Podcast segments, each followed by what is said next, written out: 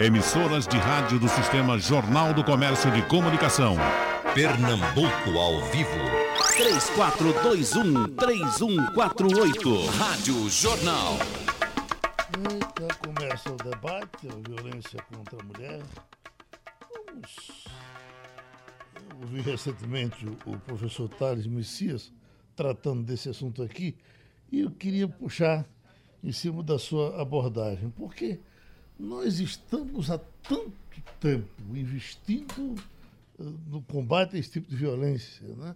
Há quanto tempo nós temos delegacia da mulher, que já parecia até uma coisa meio sem jeito. Por que é de mulher e não é de homem? Por que, essa separação? E depois as coisas foram acontecendo, uma lei eh, eh, a favor da mulher. É de se pensar que o homem possa até apanhar, a mulher não pode. Mas nada nada mudou e tem piorado até. O que é? Será que a abordagem não está correta? Será que essa. Eu, eu sempre achei que a gente devia tratar de violência de um modo geral, sem fulanizar a violência. Mas é assim que os técnicos fazem e, em cima desses, desses números, a gente vive nessa coisa espantosa que choca a todos nós, todos os dias. Professor. Primeiro, bom dia, muito obrigado pelo convite. É, de fato, a lei é geral. A lei deveria ser geral, a lei deveria garantir direitos para todo mundo. O fato é que há nichos, alguns, algumas pessoas e grupos específicos da, da sociedade que eles sofrem violências que também são específicas, como as mulheres, como os negros, como o grupo LGBT e, e, e outros. Então, as leis específicas servem para reforçar alguns direitos que eles não estão sendo atingidos ou garantidos a esses grupos específicos. Mas a lei por si só é um passo. A lei serve muito mais para criminalizar atitudes contra esses grupos. Mas a lei não consegue garantir que a lei própria seja cumprida. Então, você falou muito bem, talvez a abordagem seja limitada à lei. A lei foi ótima, Maria da Penha, ah, o Instituto Maria da Penha, inclusive, chegou em Pernambuco. Isso é ótimo, mas isso é um passo. Um passo é criminalizar atitudes e violências contra a mulher. Nós temos delegacia da mulher aqui há mais de 30 anos, né? Sim. Temos delegacia da mulher aqui há mais de 30 anos, temos a lei, uhum. mas o que a gente sente falta, Geraldo, é que a gente não tem aqui em Pernambuco e no Brasil como um todo políticas de prevenção mais sérias a gente fala, a gente fala muito em repressão. Delegacia é um órgão que serve para repressão quando o crime já aconteceu. O grande problema é a prevenção aos crimes que acontecem nas casas de forma majoritária. Mais de 80% agora mostrou o mapa da violência, mais de 80%, quase 90 são crimes que acontecem dentro de casa. Então, ter lei e ter delegacia não é suficiente para crimes que acontecem dentro das nossas casas. Maria do céu. Ai, menino, olha, você, é um assunto mesmo do, da família esse, Já viu? que você é do céu, traga uma solução para Eu vou dar a solução aqui a vocês. Eu acho que, como tudo no país, passa pela prevenção e pela educação de gênero. Porque quando a gente fala em educação de gênero, é importante, muito obrigada, Geraldo e a produção, pelo convite de estar aqui nessa mesa tão, tão, tão fortalecida, tão né, que é, que é para se escutar mesmo. Primeiro que as mulheres elas não elas estão sendo incentivadas a denunciar, não é? Se a gente é, é, observar todo esse espaço que foi ocupado da mulher, tanto nas universidades quanto no emprego, não é, quanto na família também, na questão econômica, e é, é, a gente vê que isso foram lutas, né, políticas das mulheres, ou dentro do parlamento, né, ou fora dele. É, eu digo que eu sou uma mulher de luta porque eu combato o machismo. É, naquele momento que eu digo, por que meu irmão pode e eu não posso? Não é? Porque ele pode frequentar e eu não posso. Então, eu acho que essas, essas mulheres que se questionam dessa forma, elas, elas, elas, elas querem é, é, seu parceiro ali do lado para fortalecê-las e fortalecer seus parceiros. E não para estar tá submetida a uma ordem e muitas vezes a, a, a, a uma relação abusiva Não é? Por que, que a mulher chega em casa cansada e tem que estar tá ligada? Muitas, um balcão mesmo lá para lavar roupa, para preparar o almoço do dia seguinte, para ver o lanche da escola. E, e, e, onde é que eu vou deixar o menino se o menino Então, assim, as mulheres, elas carregam muito isso, ainda carregam esse peso, muitas delas da submissão. Eu vi um dia desse, agora há pouco, um marido não deixava a mulher dirigir. Não queria que ela aprendesse a dirigir. E eu lembrei que nos anos 70, a mulher que dirigia era aquela mulher assim, bem. É, era, era liberta, bem muito, afoita, bem né? afoita, né? E, e aí você vê que hoje em dia você vê a mulher dirigindo ônibus, caminhões, aviões. Entendeu? Então, o lugar é, do gênero, ele tem que passar pela educação da escola. Enquanto não houver educação de gênero no país, e educação de gênero não é ensinar ninguém a ser gay, não, tá? Uhum. Porque ninguém ensina. E eu digo, é, as pessoas gays, a 99% ela vem de, de famílias é, heteronormativas, de pai e mãe. Nasceu e você nasceu e você teve o seu filho que tem a orientação sexual, que é outra coisa também que passa por essa educação, porque a escola a gente tem que saber diferenciar o que é pornografia e o que é educação sexual. Uhum. Nas escolas, o MEC, a política que existe, é de educação sexual. A educação sexual, a gente vai estar tá falando de violência doméstica. Né? A gente vai estar tá combatendo, a gente vai estar tá incentivando aquelas crianças, aqueles jovens que passam por violências domésticas, muitas vezes abusos sexuais, o alcoolismo nas famílias. Não é? Então, e, e, e o alcoolismo, ele, ele para algumas pessoas, não é todo mundo, né? mas assim, o álcool para algumas pessoas torna mais agressivo. Imagina um homem que se sente o dono, não é? Aquele que manda dentro de casa, que manda a mulher, que bate, e que é violento já. Uhum. Então, acho que é, é, a gente falei todas essas coisas porque a família é o ponto central, acho, desse debate, quando a gente vem falar de violência contra LGBT e de violência contra a mulher, porque uhum 80% desses casos acontecem dentro da família que a gente quer proteger, uhum. da família que a gente ama, não é?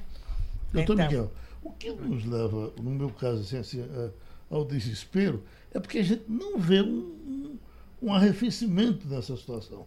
Olha, eu, eu faço eh, eh, debates aqui há, há 40 anos, diversas e diversas mulheres que vieram aqui defender seus direitos, tratar desse mesmo tema, já morreram até. E a violência continua do mesmo jeito. Mas a violência no Brasil, para todos os setores, inclusive para os homens, né? Os jovens é negros gente, são os que mais morrem hoje. Uma violência. Procurasse cortar a violência toda, a gente talvez. Ah, a, a violência são dois pontos, dois extremos que eu enxergo. A questão da educação mesmo, essa educação, a gente tem que ter uma educação de qualidade na escola. Educação de qualidade é ter um professor ali, né, com paciência para ensinar matemática, de, da, da, forma é, é, que, que hoje em dia esses jovens estão aprendendo. E também é, a, a gente está aqui nessa ponta na questão da impunidade. A gente não pode permitir a impunidade, né? essa justiça lenta e muitas vezes machista. Tem uhum. homens sofrendo também. Quando você traz isso, eu vim aqui para uma mesa de debate de mulheres e vi do, do, dois homens. A gente precisa de aliados homens estudiosos, não é assim, psicólogos, sexólogos, é, pessoas como aqui ele que trabalha aqui o Thales Messias, o cientista social, são pesquisadores. A gente não está falando de achismo, a gente está falando de realidade, de ciência, de estudo, de pesquisa, né? A, a, a, violência contra a mulher é histórica, mas ela passa sim pelo machismo, ela passa sim pela questão da igualdade de gênero e ela passa também por ter aliados, homens que venham para a luta. Né? Eu vejo muitos homens hoje na política se importando com essas pautas. Porque ninguém quer ver sua mãe sofrendo. Se você tem um, um, um sabe, sua mãe foi impedida de estudar ou de trabalhar, ou levou um rastramel, ou, ou, ou porque sua mãe se apaixonou por outro homem fora do casamento, ela é, é tida, excluída. Ela... E não é, gente, somos humanos. Uhum. Né? E às vezes a gente né, precisa, o, o, o, a química não bateu, e a mulher, muitas vezes, quando ela quer sair da relação, meu Deus do céu, é família, é filho, é violência, é ameaça, né? E, e, muitas vezes ameaça de morte. A delegacia da mulher é um órgão muito importante ainda. É, o trabalho das mulheres que são feitos lá, porque tem homem que tem medo da delegacia da mulher. Uhum. né? E tem um camburão lá, vocês sabiam disso? O camburão da delegacia da mulher, quando chega no bairro que tem esses homens, sabe, que não sei porquê, e a gente também tem que dar assistência para esses homens. Eu perguntei quando fui na delegacia da mulher lá, e vem cá, e esses homens que são os agressores, qual a assistência que ele tem? Né? Porque há um sofrimento ali também, né? Uhum. Muitas vezes eu acho que há o, o, problema do alcoolismo, que a gente tem que trazer para o assunto, o debate é violência contra a mulher, tem que trazer também esse assunto, sabe? Então Doutor vamos lá. Miguel, vamos nós? Bom dia, Geraldo, Maria do Céu, Thales, todo mundo que está ouvindo a gente. Eu acho que vocês falaram já de um bocado de coisa importante aí, que são tanto a política de prevenção, né, que a gente precisa instituir de forma mais efetiva, como a delegacia das mulheres, que ainda é necessária. Né? Idealmente ela não seria, mas diante do que a gente tem na prática, ainda é. E aí eu acho que como homem, para mim é muito às vezes incômodo falar sobre violência contra a mulher, porque eu nunca vou viver a experiência de ser violentado por ser mulher. Eu uhum. acho que uhum. esse tipo de experiência só as mulheres vivem. Eu posso tentar me aproximar, né, cognitivamente do que acontece, mas essa experiência cabe às mulheres.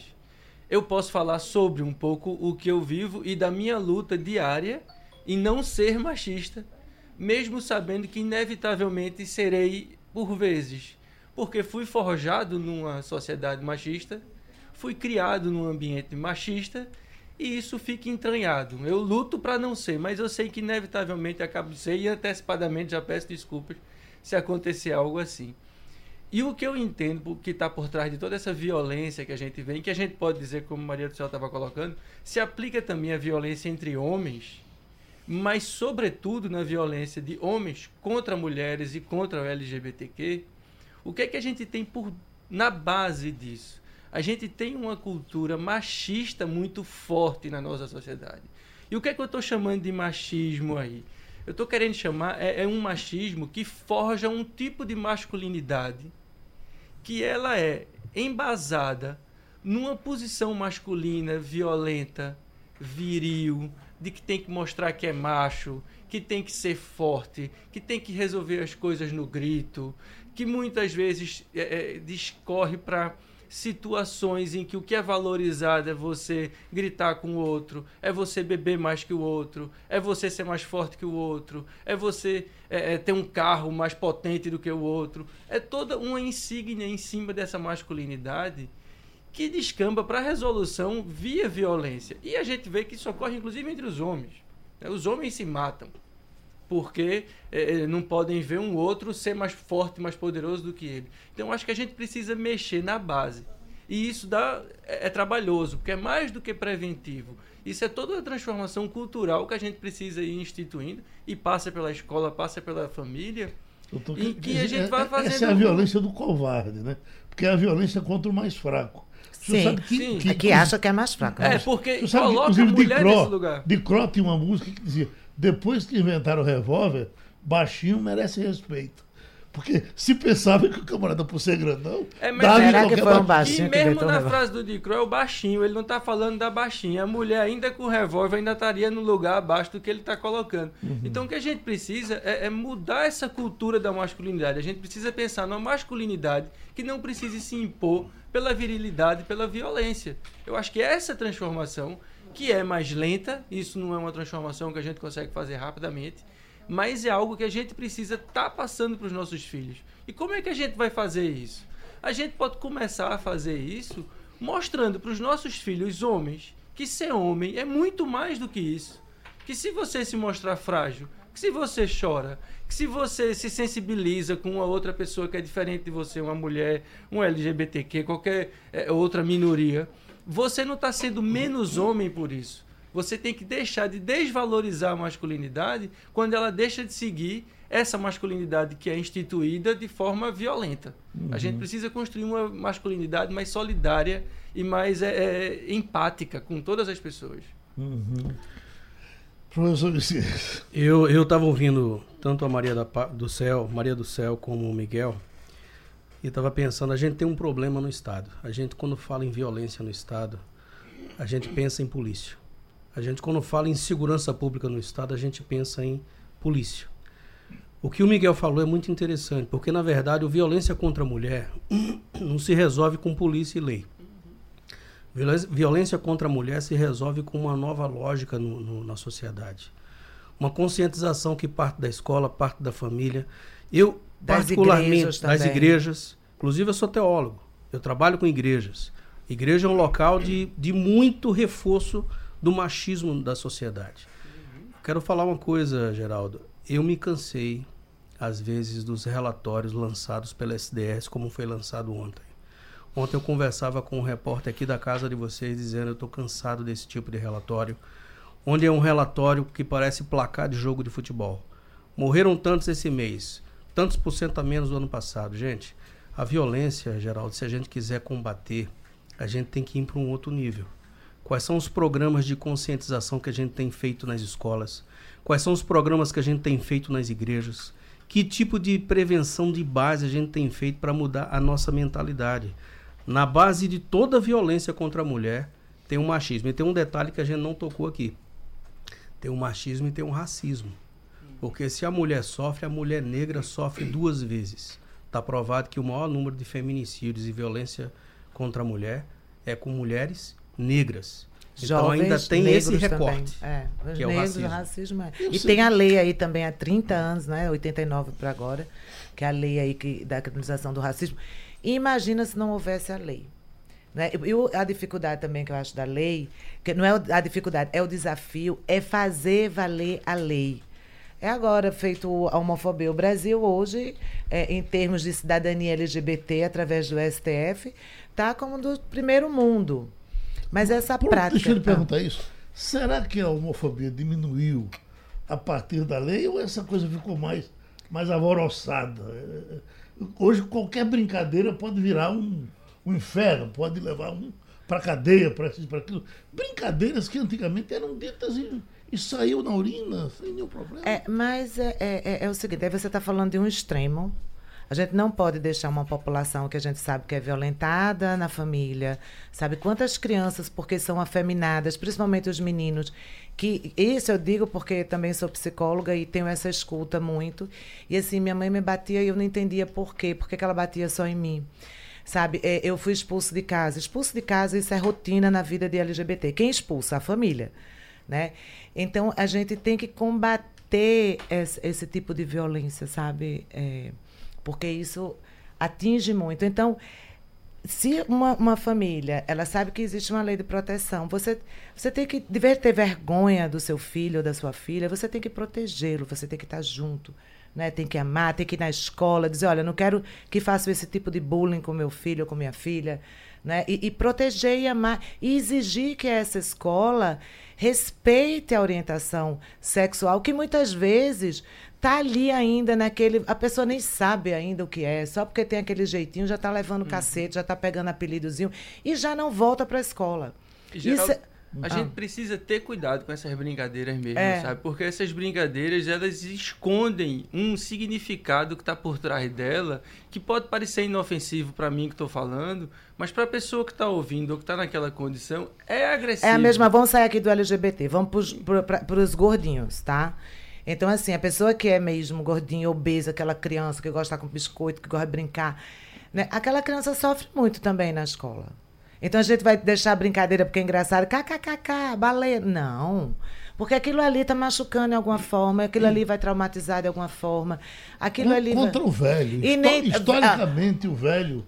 Velho não, que eu também não gosto desse nome, não, que eu também tô por aí, tá? Eu- Eu chamo longevidade.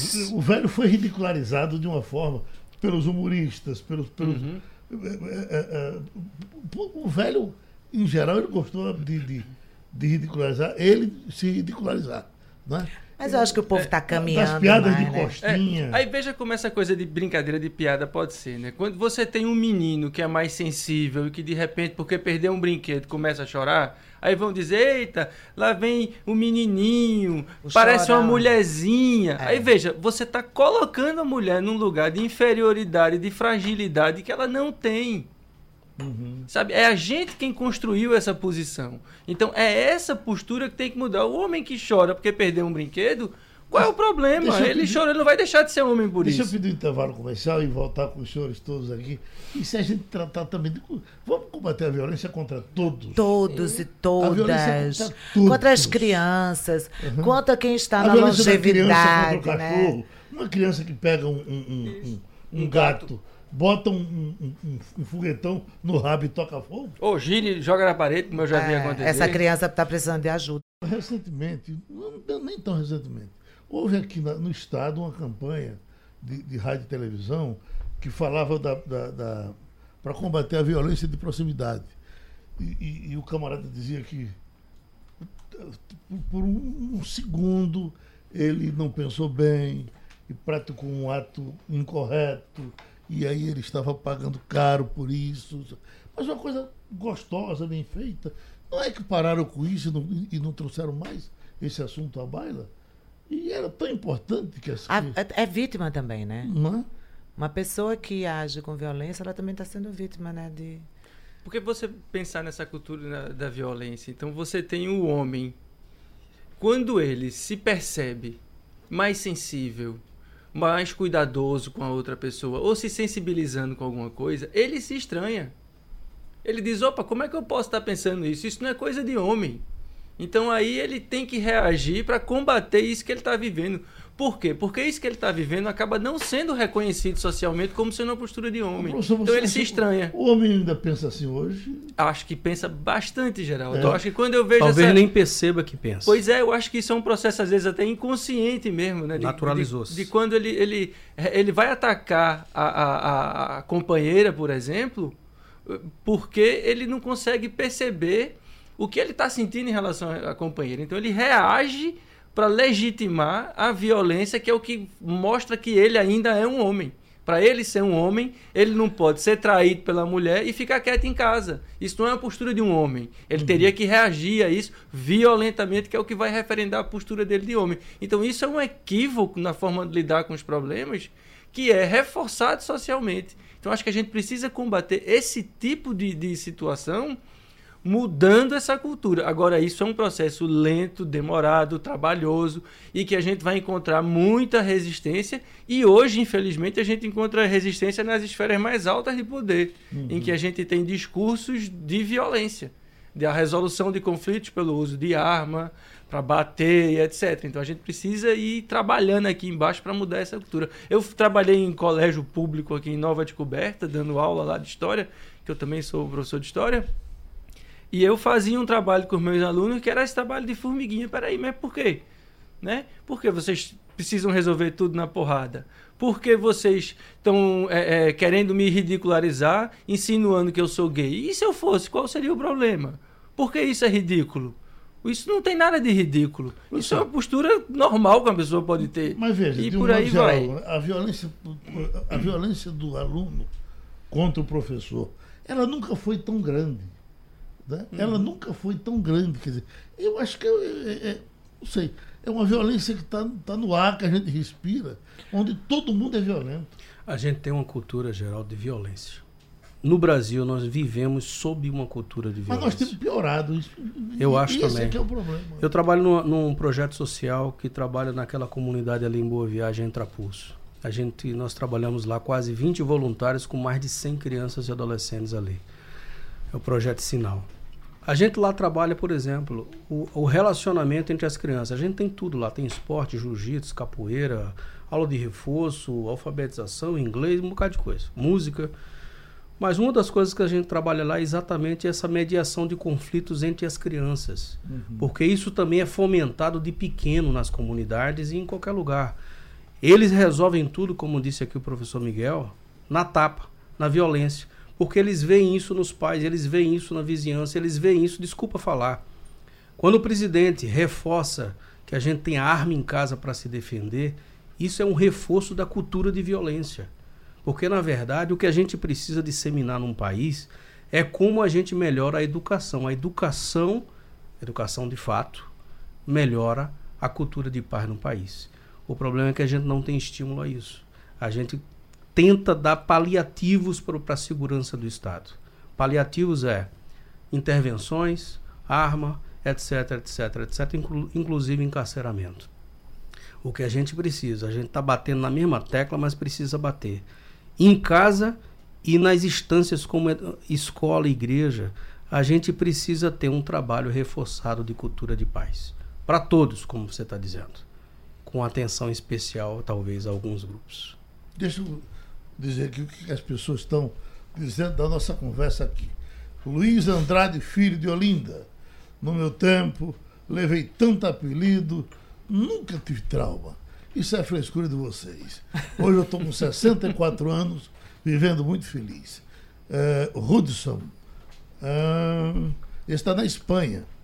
Esse mundo está uma bosta. Tive uma infância eh, com diversos apelidos. Isso só me fortaleceu. Hoje chamar uma pessoa de gorda dá processo. Que venham os robôs para fazer o que vocês querem que faça. Aí vem Rivaldo Fernando Silva. Ele diz assim: fale da violência da mulher contra o homem.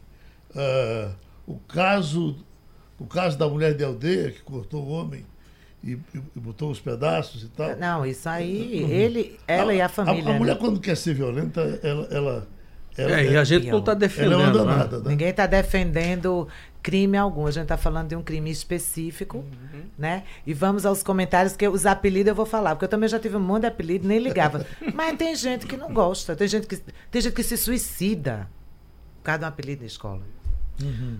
Não, está provado que o bullying ele é um fator decisivo, às vezes, tanto no suicídio como na violência contra o outro. Aquelas loucuras que a gente vê que um menino entra na escola, mata tantos, violenta tantos, geralmente ele tem um histórico de ter sofrido bullying. Uhum. A gente, essas perguntas, desculpa, mas é pergunta do senso comum. Se a gente for para estatística e for para pesquisa, a gente vai ver que é uma forte ligação entre quem sofre bullying e quem pratica suicídio ou quem pratica violência contra o outro. O bullying está totalmente interligado. Bom, do céu, a violência é, é, entre trans, ela, ela é muito. Eu estou falando trans, é, é, é, ela é grande. Quer dizer.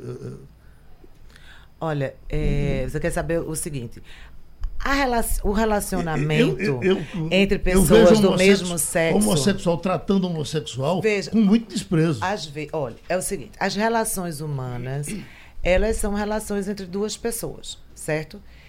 Há essa relação machista que muitas pessoas, mesmo com orientação sexual homossexual, elas levam aquilo, ou seja, a relação entre dois homens vai ter aquele que vai mandar, é aquele que paga, é aquele que, que domina, é aquele que você fica em casa, mas eu posso sair. Então, esse tipo de relacionamento, independente da relação machista, é, o, o, o, a relação abusiva, ela existe entre pessoas. Lógico que entre, como já foi dito aqui, entre o homem e a mulher, a gente percebe né, na nossa sociedade que há um aumento, uma prevalência muito maior de homens que são é, é, do, que, que fazem essas relações abusivas do que que o homem também sofre relações abusivas de mulheres. Tem mulheres que é um horror, uhum. né? Que está precisando também é, é, é, ser enquadrada, porque a gente está aqui falando de, de humanidade, de direitos, né? E, e acima de tudo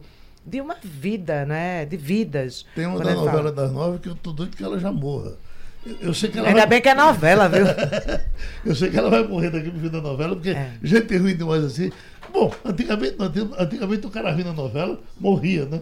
Agora não, é. agora parece que não deixando, ele escapa. Né? Então, assim, a relação onde duas mulheres elas se relacionam, que uma é, é, é, mais é ciumenta, né? A gente sabe que mulher também não é só homem, a gente vê mulheres também ciumentas, isso aí nas suas relações, então às vezes vem agressividade, vem muitas vezes por ter sido violentada durante a infância, ter passado.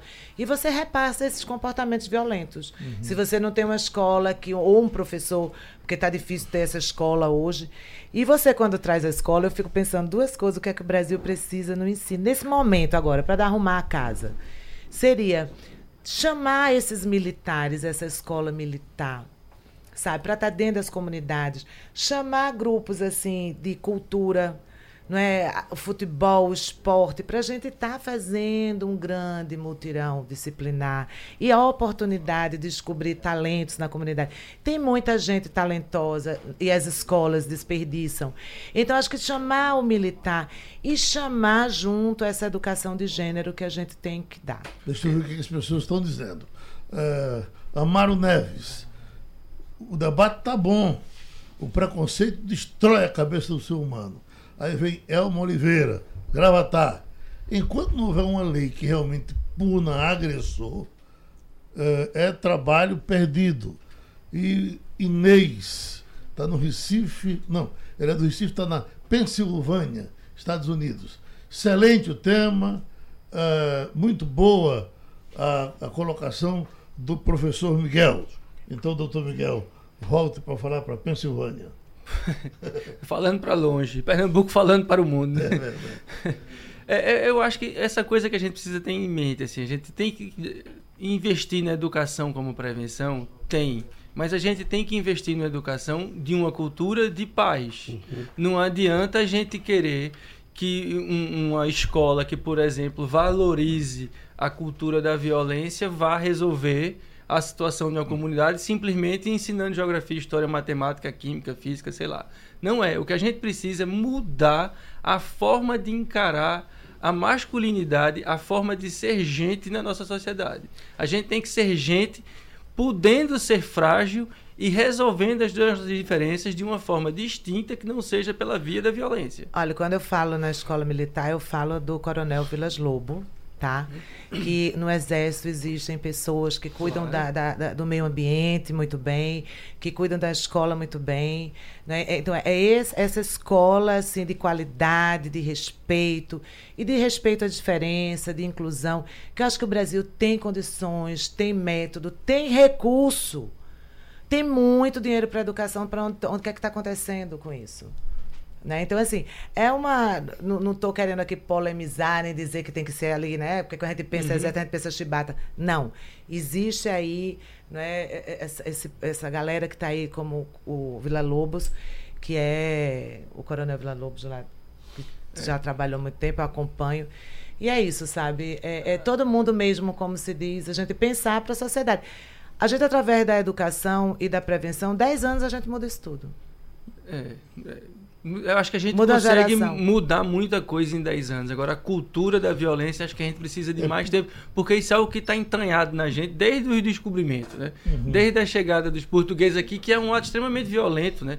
Em que o europeu branco vem, escraviza o índio, estupra a índia, uhum. estupra a negra, cria os filhos, enfim. A gente tem esse machismo que vem aí entranhado. E muda isso leva tempo. Uhum. É uma coisa que vai custar. Agora, a gente precisa começar, a gente precisa fazer alguma coisa. É. Eu acho que a, educação pura e simples, se não for a cultura da paz, porque a educação, você tem.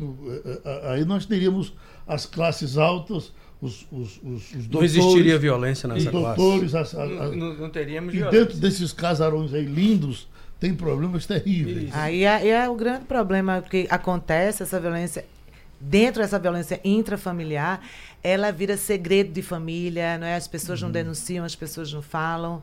E é Mas isso. É, a, a, gente tem a violência na casa grande.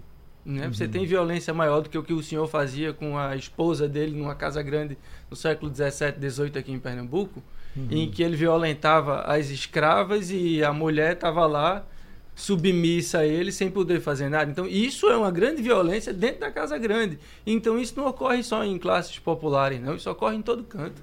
Tem Leonardo aqui que está dizendo o seguinte: eu pensava como Geraldo, que todos deveriam ser iguais na proteção, mas quando comecei a estudar o assunto, é um absurdo o que acontece com muitas mulheres. E o pior é que muitas não denunciam os, os maridos, infelizmente pela sua dependência. Você quer saber o que se passa com as mulheres? Você pergunte aos padres e pastores das comunidades. A mulher tem que ter, sim, tratamento especial, sim. E tem que ter vigilância, a vigilância que o governo não está conseguindo dar. Olha, está aqui Pedro Neto, que está vendo a gente aí pelas câmeras do estúdio, dizendo Essa Maria do Céu é uma gata. Ai, Pedro! Ela gosta de homem? Aí Me- tem- Orientações sexuais à parte. tá? É... Isso é o quê? Uma cantada? Um pedido de é uma namoro? cantada, é cantada. É uma cantada. Mas deixa aqui. céu. Severino está no Recife.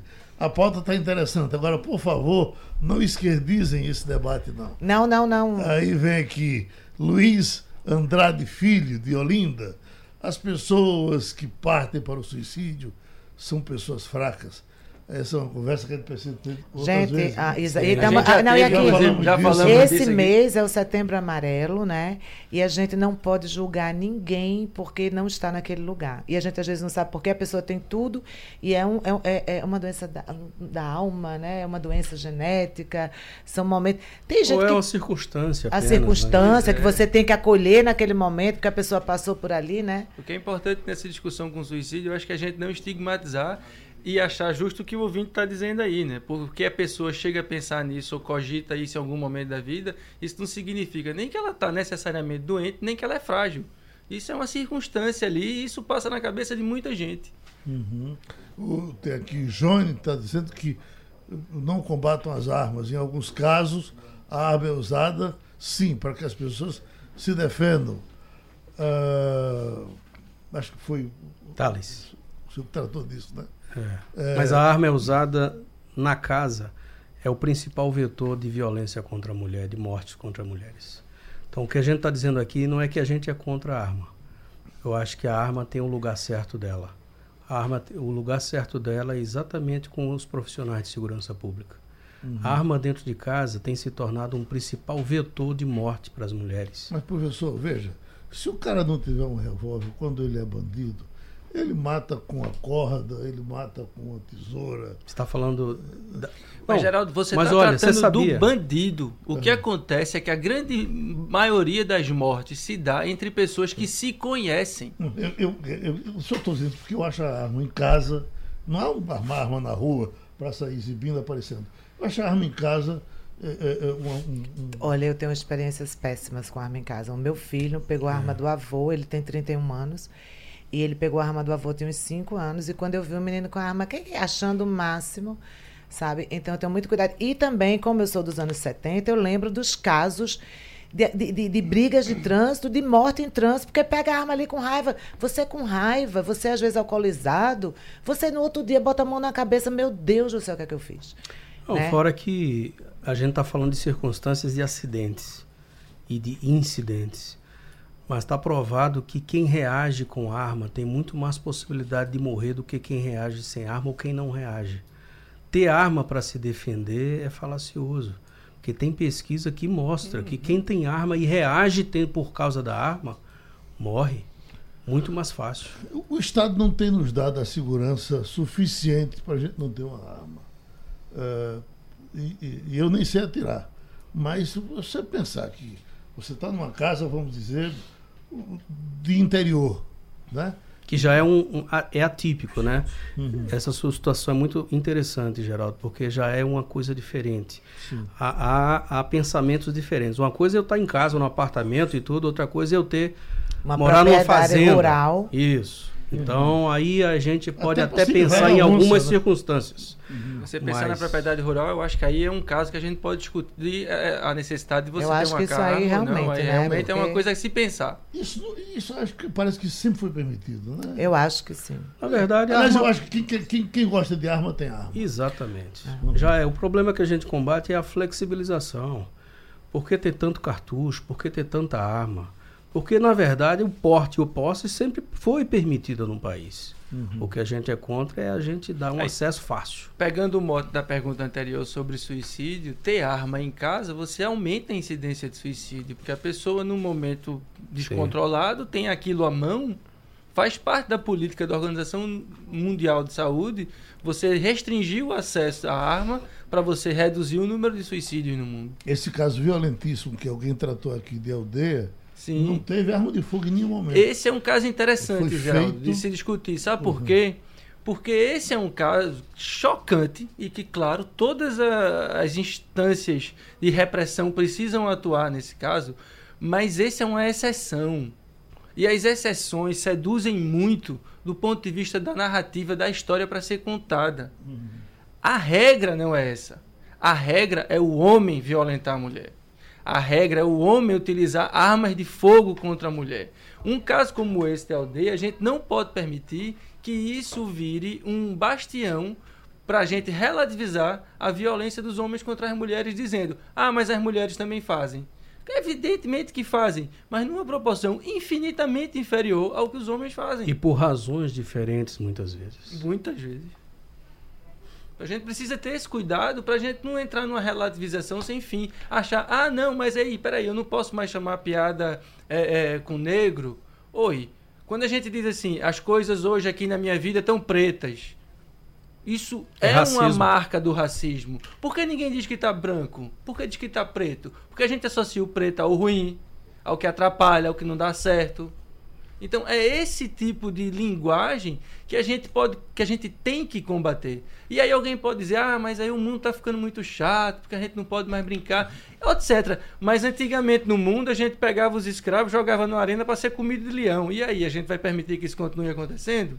Não, o mundo muda e a gente pode fazer piada com outras coisas, a gente pode rir de outras coisas.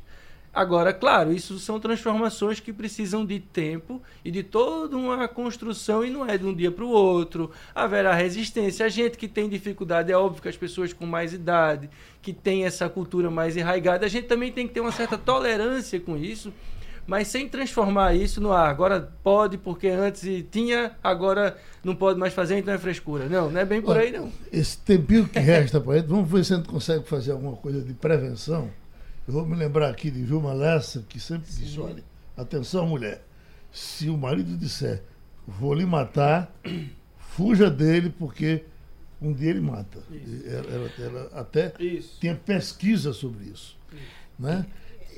A minha prevenção é o seguinte: desaforo, leve para casa. Desaforo é para levar para casa. Nós nos ensinaram errado a vida inteira isso. que o homem não leva desaforo para casa. Quem não leva desaforo para casa é imbecil.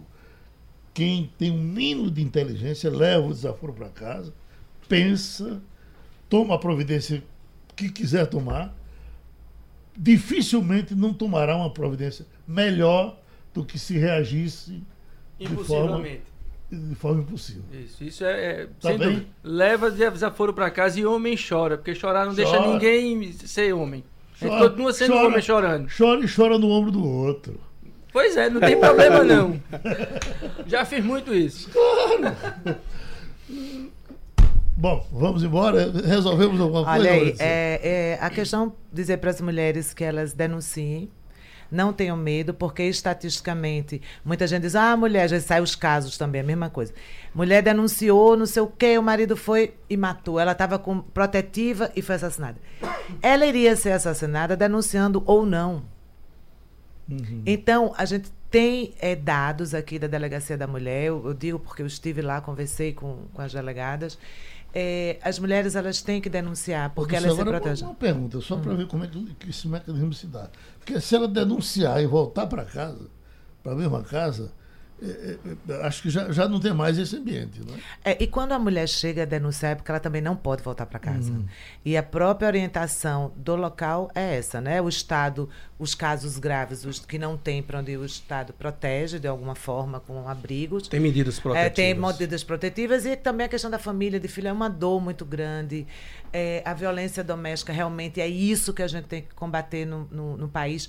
Seja, e ela geralmente é de gênero, ela é essa sobreposição mesmo de gênero do homem na mulher. Não que não exista outro tipo de violência doméstica.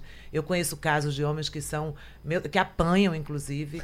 é, que apanham, apanham e assim, gente que Esse apanha. professor apanha. Ó, a, a, a, apanha, sabe? Faz a questão. Uma coisa também que os homens sofrem muito é com alienação parental, não deixar o filho ver e tal. Essas coisas que também viola, viola muito a questão, o pai, o homem, né? Uhum. Mas a gente, é, é, o que eu digo aqui para as mulheres é que elas se profissionalizem, que elas estudem, que elas trabalhem, aquelas que são empreendedoras, que sabem fazer um crochê, que têm sua arte, sabe? Que elas, elas coloquem isso, que elas sejam independentes, porque a partir daí é muito importante o fortalecimento da, da liberdade econômica para a gente sair de casa. Muito obrigado para vocês. Sugestão ou comentário sobre o programa que você acaba de ouvir, envie para o e-mail ouvinte@radiojornal.com.br ou para o endereço Rua do Lima 250, Santo Amaro, Recife, Pernambuco.